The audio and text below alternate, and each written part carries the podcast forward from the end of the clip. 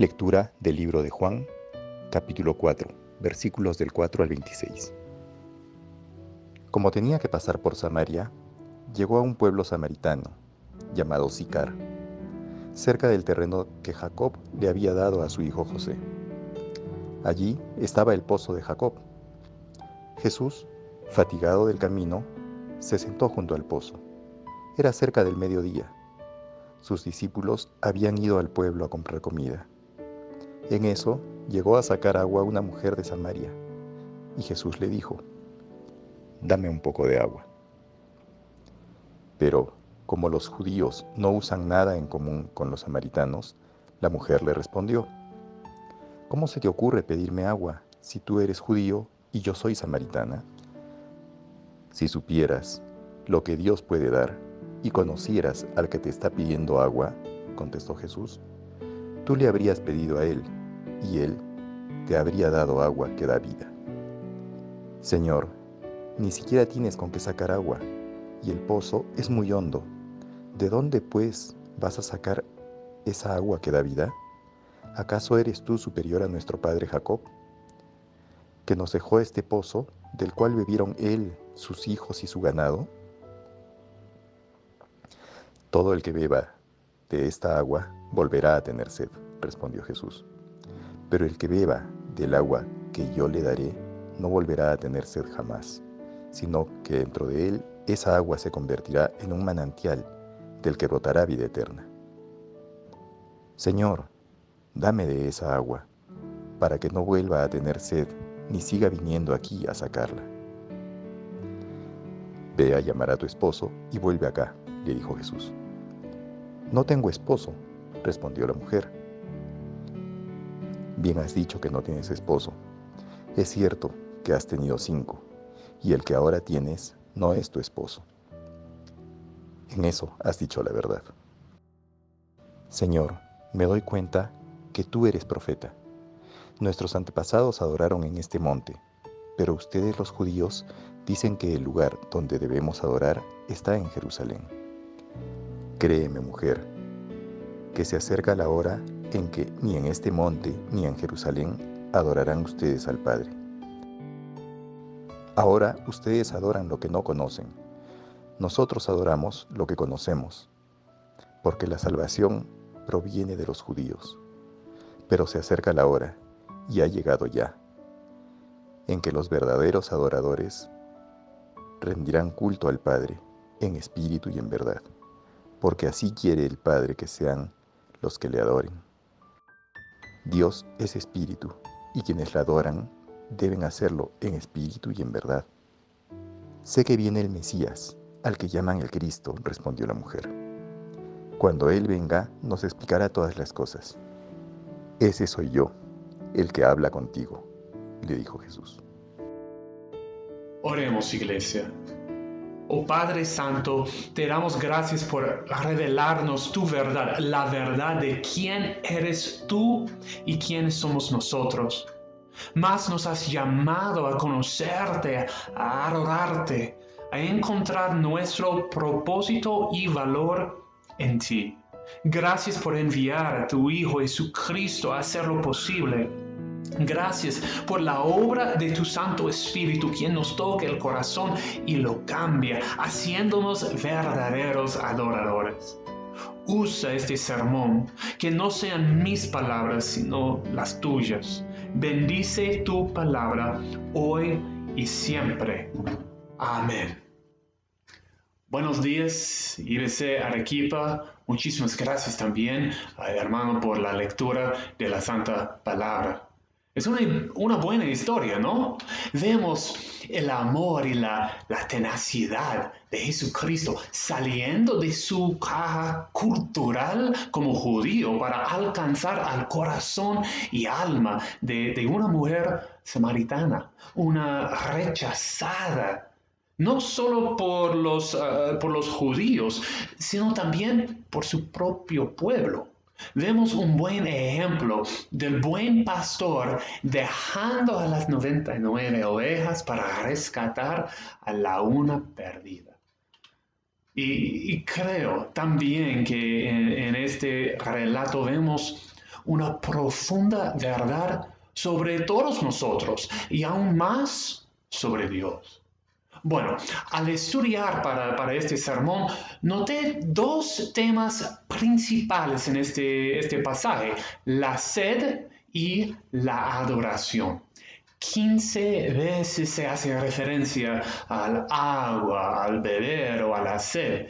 Y la adoración, siete veces vemos la idea de adorar y ser adorador. Entonces, ¿hay una conexión entre estas dos ideas? Creo que sí, y vamos a considerarla en este sermón. Bueno, como ya hemos leído todo el pasaje, no voy a contarles la historia de nuevo. En vez quiero examinar dos partes, los versículos 10 al 15 y el 23-24, porque expresan bien los dos temas, la sed y la adoración. Pero, pero primero tenemos que, que pensar en en la situación, en el contexto. Esta, esta mujer, bueno, no sabemos su nombre ni su familia, pero sí sabemos que tenía sed. Pero no meramente una, una sed de, agua, era una sed más profunda. Y todos nosotros la, la, tenemos. tenemos. Tenemos sed de, de un propósito en la vida de, la seguridad y, la paz, el gozo. Por eso algunos de nosotros pasamos 60, 70, 80 horas cada semana en el trabajo, tratando de mejorarnos a nosotros y también a nuestra situación. Otros, otros hemos sacrificado casi, casi lo todo para asegurar una buena educación para nuestros niños. Otros, bueno, vivimos en un estado constante de, la preocupación, conformándonos a las expectativas de la familia o de nuestros colegas eh, para, para ganar su aprobación. Tenemos sed. Esto es cierto, pero ¿por qué? ¿Por, qué hay en cada uno de nosotros un deseo de algo, algo más? Porque es parte de la experiencia humana. Dios, Dios nos creó con esa sed para, para orientarnos a Él.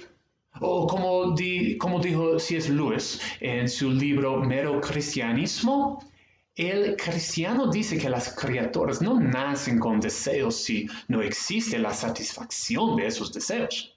Un bebé tiene hambre, pues bien, existe la comida. Un patito quiere nadar, pues bien, existe el agua. El hombre siente deseo sexual, pues bien, existe el sexo. Si encuentro en mí un deseo que ninguna experiencia en este mundo puede satisfacer, la explicación más probable es que estoy hecho para otro mundo. Si ninguno de mis placeres terrenales lo satisface, eso no prueba que el universo sea un fraude. Probablemente los placeres terrenales nunca estuvieron destinados a satisfacerlo, sino solo a despertarlo, a sugerir lo real.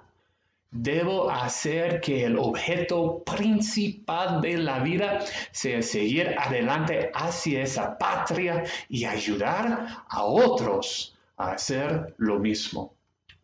La explicación más probable es que estoy hecho para otro mundo. Dios en su misericordia use esta, esta sed, este descontento en la vida para llamarnos a Él. Porque por naturaleza no lo buscaríamos. Todos, todos somos pecadores, todos hemos glorificado la creación sobre al Creador. Y, y vamos a ver, todos somos como la samaritana. Pero, pero ¿qué de ella? ¿Cómo vemos esta sed en su vida? ¿Cómo se expresaba esta, esta sed existencial en la búsqueda del amor, de la aceptación, la seguridad? ¿Cómo lo sabemos?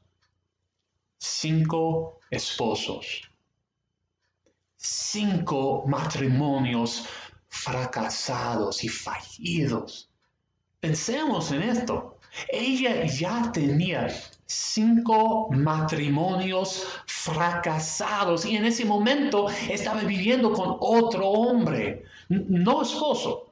Había dejado el matrimonio y se había contentado simplemente con la presencia y cuidado de un hombre sin ningún compromiso y nos identificamos con ella probablemente no en los cinco matrimonios, pero dos, tres, cuatro, o quizás en las relaciones quebrantadas, o, o en la familia que ya, ya no ni quiere verte, ni tener nada que ver contigo, o quizás en la familia que no la conoces porque está siempre en el trabajo, buscando su bien, o frente a la tele buscando divertirte, o en las redes sociales comparando tu vida con, con la de los demás.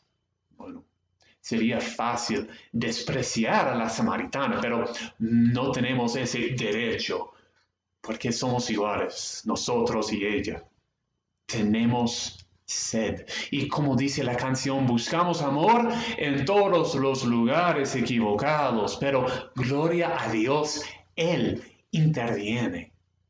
Bueno, la samaritana, buscando satisfacer su sed, eh, estuvo en la presencia del agua de vida. ¿Qué dice el versículo 10? Dice, si supieras lo que Dios puede dar y conocieras al que te está pidiendo agua, contestó Jesús, tú le habrías pedido a Él y Él te habría dado agua que da vida. Amigo, ¿conoces a Cristo? ¿Sabes lo que Él tiene? Vida, la verdadera vida eterna. Fuiste creado para un propósito y, ese no era gastar tu vida persiguiendo las cosas menores vida eterna y, perfecta con tu Creador. ¿La quieres? Es precisamente lo que Cristo le ofreció a la mujer, agua que da vida, y te lo ofrece ahora. Pero para ella, esta respuesta, el mensaje de Cristo era, era locura. Le responde en el versículo 11, Señor, no tienes con qué sacar agua, o sea, ¿cómo? ¿Qué me dices? Bueno, su respuesta es, natural. La Biblia dice que el mensaje de la cruz es una locura para los que se pierden. Pero la samaritana no escuchó, no, no hizo pausa para contemplar lo que Cristo le había dicho.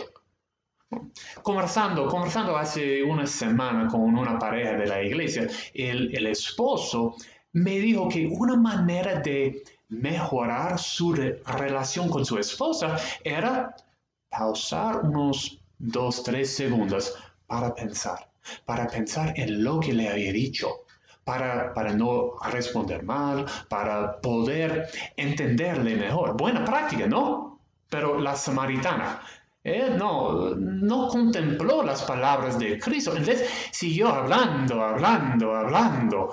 En el versículo 12, ella quiere comparar a Cristo al, al mayor, al más grande y más importante que conocía, a Jacob.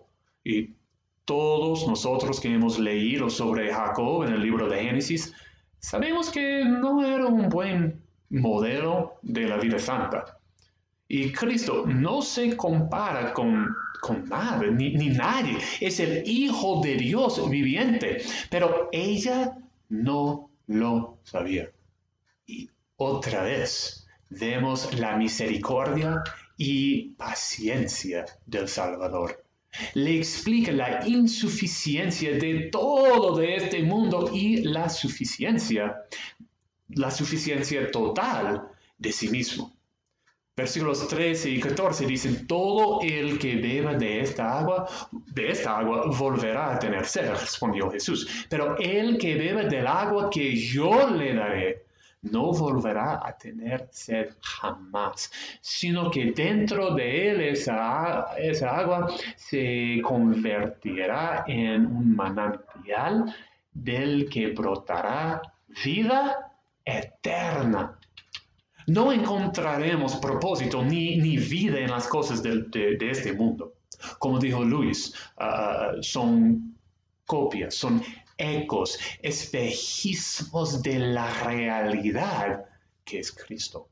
Amor, Cristo es amor. Vida, Cristo es la vida nueva y eterna. ¿Verdad? Cristo es el camino, la verdad y la vida. Aceptación, descanso, aliviamiento de los, de los estreses y las presiones de la vida. Cristo dijo, vengan a mí todos ustedes que están cansados y agobiados, y yo les daré descanso. Bueno, ¿cómo respondió ella? ¿Cómo debemos responder nosotros? En el versículo 15 dice, Señor, dame de esa agua para que no vuelva a tener sed, ni siga viniendo aquí a sacarla era una buena respuesta. ¿Ella entendía todo lo que Cristo le estaba diciendo? No, no, no, no, no, no. Y eso lo vemos en los siguientes versículos, pero era un comienzo, un buen primer paso. Estamos aquí, reunidos esta mañana para aprender del agua de vida. Algunos de ustedes no conocen a Cristo, pero tienen una sed insaciable y han visto que las cosas de, este mundo no las satisfacen. Amigo, si tú eres así, ven a Cristo para la salvación, esta, esta agua de vida eterna. Y nosotros, nosotros que sí conocemos a Cristo, que, que sí somos llamados por su nombre, este mundo sigue atrayéndonos con su, con su agua de, de pozo negro. Como dice el Señor en Jeremías capítulo 2, Dos son los pecados que ha cometido mi pueblo. Me han abandonado a mí, fuente de agua viva, y han cavado sus propias cisternas. Cisternas rotas que no retienen agua. Hermano, que que cada día sea nuestra oración, nuestra acción, ir a Cristo a beber del puro agua de, vida que satisface. Hemos, hemos venido para, la salvación y, vengamos todos, vengamos todos los días para, para la santificación. Pero, ¿por qué? La salvación se trata de nosotros y nuestra alegría y vida o, hay algo más. Bueno, hemos, hemos tocado el primer tema, la serie. Aquí vemos ah, el segundo, la adoración. ¿Hay una, ¿Hay una conexión, una relación entre ellas? Sí, sí. Cristo dice en versículos 23, 24, pero se acerca la hora y ha llegado ya en que los verdaderos adoradores rendirán culto al Padre en espíritu, en verdad, porque así quiere el Padre que sean los que le adoren. Dios es espíritu y quienes lo adoran deben hacerlo en espíritu y en verdad. Dios Padre busca verdaderos adoradores, los que le adorarán en espíritu y en verdad. Esta, esta declaración nos, nos pregunta una pregunta, nos, nos presenta una pregunta. ¿Qué es adorar? Es cantar, es levantar las manos en la iglesia, es ser impactado, movido emocionalmente. Bueno, el pastor John MacArthur resumió así, ¿qué es la adoración? Dice, la adoración es todo lo que somos, reaccionando correctamente a todo lo que Él es. Entonces, puede incluir el cantar y orar con emoción, pero eso no es lo todo. La verdadera oración demanda involucrar todo nuestro ser. Como dice Pablo en Romanos 12, les ruego que cada uno de ustedes en adoración espiritual ofrezca su cuerpo como sacrificio vivo, santo y agradable a Dios. Pero no lo hacemos por naturaleza. La Biblia dice bien claramente que somos enemigos de Dios, rebeldes, hijos de la ira, no de Dios aún poniendo en nosotros esa, ese sed de, de algo más, algo mayor, no nos acercamos a Él. Otra vez la samaritana, ¿qué hizo? Se casó cinco veces buscando la verdad. Estamos sin esperanza por naturaleza y por eso Dios envió a Cristo no podemos llegar al Padre por nosotros mismos, pero con Cristo, por medio de Cristo, que dice, yo soy el camino, la verdad y la vida, nadie llega al Padre sino por mí, dice Cristo. Y Dios nos está invitando, te está invitando a hacer una nueva creación, un verdadero adorador, un adorador, no de las cosas de este mundo, cosas que, nos fallarán, cosas menores, ni de los líderes o personas de este mundo. La samaritana habla de, de su padre Jacob. Era un hombre de fe, a veces, pero no merece la adoración. Entonces, Dios nos ofrece a sí mismo como objeto de la adoración, nuestro creador, el, el único que puede satisfacerlo todo. Como dice el Catecismo Menor de Westminster, ¿cuál es el fin principal del hombre? El fin principal del hombre es el de glorificar a Dios y gozar de Él para siempre. O, como reacciona Pablo en Romanos 11 al considerar el misterio y la grandeza del plan de Dios. Dice, qué profundas son las riquezas de la sabiduría y del conocimiento de Dios, qué indescifrables sus juicios e impenetrables sus caminos. ¿Quién ha conocido la mente del Señor o quién ha sido su consejero? ¿Quién le ha dado primero a Dios para que luego Dios le pague? Porque todas las cosas proceden de Él, existen por Él y para Él. A Él sea la gloria por siempre. Amén. O, o en el Salmo 73. Dice, ¿a quién tengo en el cielo sino a ti? Si estoy contigo, ya nada quiero en la tierra. Podrán desfallecer mi cuerpo y mi espíritu, pero Dios fortalece mi corazón. Él es mi herencia eterna. Y estos dos pasajes demuestran esta idea de adorar en espíritu y en verdad. La verdadera adoración no es principalmente un acto físico. La samaritana se confundía así, preguntando a Cristo sobre dónde era el lugar correcto para rendir culto. Cristo, al, decir que, que quienes adoran a Dios deben hacerlo en espíritu y también en verdad, dice dos cosas. La primera es la relación entre las emociones y la verdad en la adoración. O, sea, las emociones genuinas por Dios provienen de enfocar nuestras mentes en la verdad de quién es Él y lo que ha hecho por nosotros en la cruz. Pero si su adoración nunca toca sus emociones, algo está mal.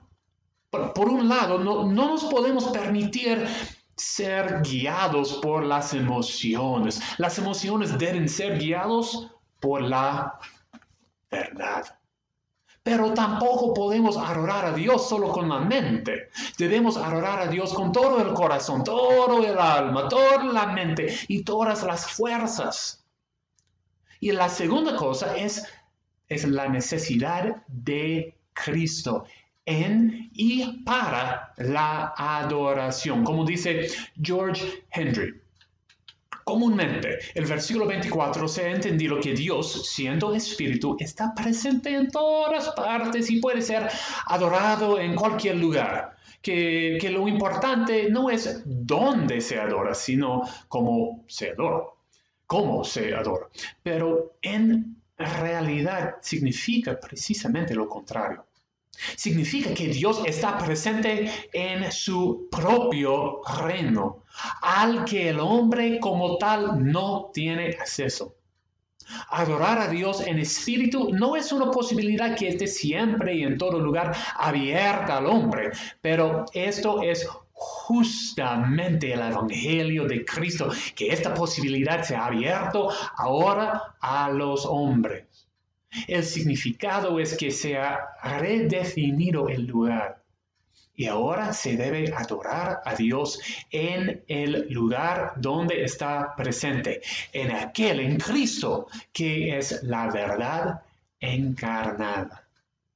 Iglesia, Dios, Dios está haciendo verdaderos adoradores, nuevas creaciones, hijos adoptados y amados. Somos por naturaleza como la samaritana, buscando propósito y vida y paz y gozo y amor en la creación, en cosas menores.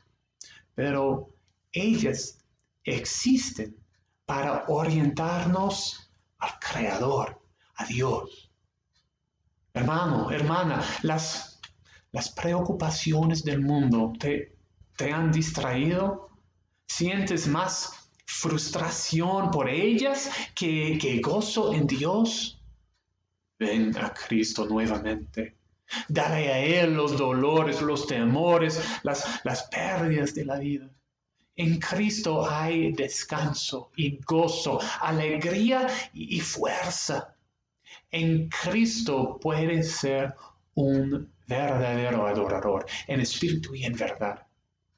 Amigo, invitado, quizás tú no conozcas a Cristo, quizás todavía no, no hayas experimentado el alivio del perdón, el, el perdón completo. No tienes que trabajar para ganar la aprobación y el amor de Dios, porque la verdad es que no lo puedes. Has pecado, así como la samaritana, así como todos nosotros. Dios demanda la perfección y no somos perfectos. Pero Cristo, sí, Él es el perfecto Hijo de Dios, es Dios mismo.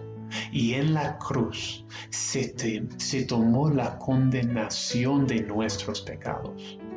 Nos ofrece un glorioso intercambio, su justicia por nuestra injusticia. ¿Para qué? Para cambiarnos para renovarnos, para hacernos verdaderos adoradores. Ven a Cristo, arrepiéntete de tus pecados y confía en Él, no en tus fuerzas ni en las de otros, solo en Jesucristo. Oremos, iglesia. Padre, Tú eres el perfecto Dios, Jehová, nuestro buen Padre, el pastor y obispo de nuestras almas. Tú nos amas, no por algún mérito nuestro, sino por porque tú elegiste hacerlo. Y te glorificamos, oh Señor, por esta hermosa verdad. Nos has llamado has llamado a ser verdaderos adoradores, pero hemos confundido esta, esta llamada, ido en búsqueda de cosas menores. Oh, gracias, gracias por tu paciencia y misericordia con nosotros. Gracias por enviar a tu Hijo para ser el agua viviente, el agua que da vida. Gracias por el regalo de tu Espíritu Santo que vive en nosotros, dándonos siempre esta agua viva. Te pedimos entonces que, que no estemos saciados por las, por las cosas de este mundo. Danos más y más sed de ti. y no dejes que las cosas de este mundo las sacien.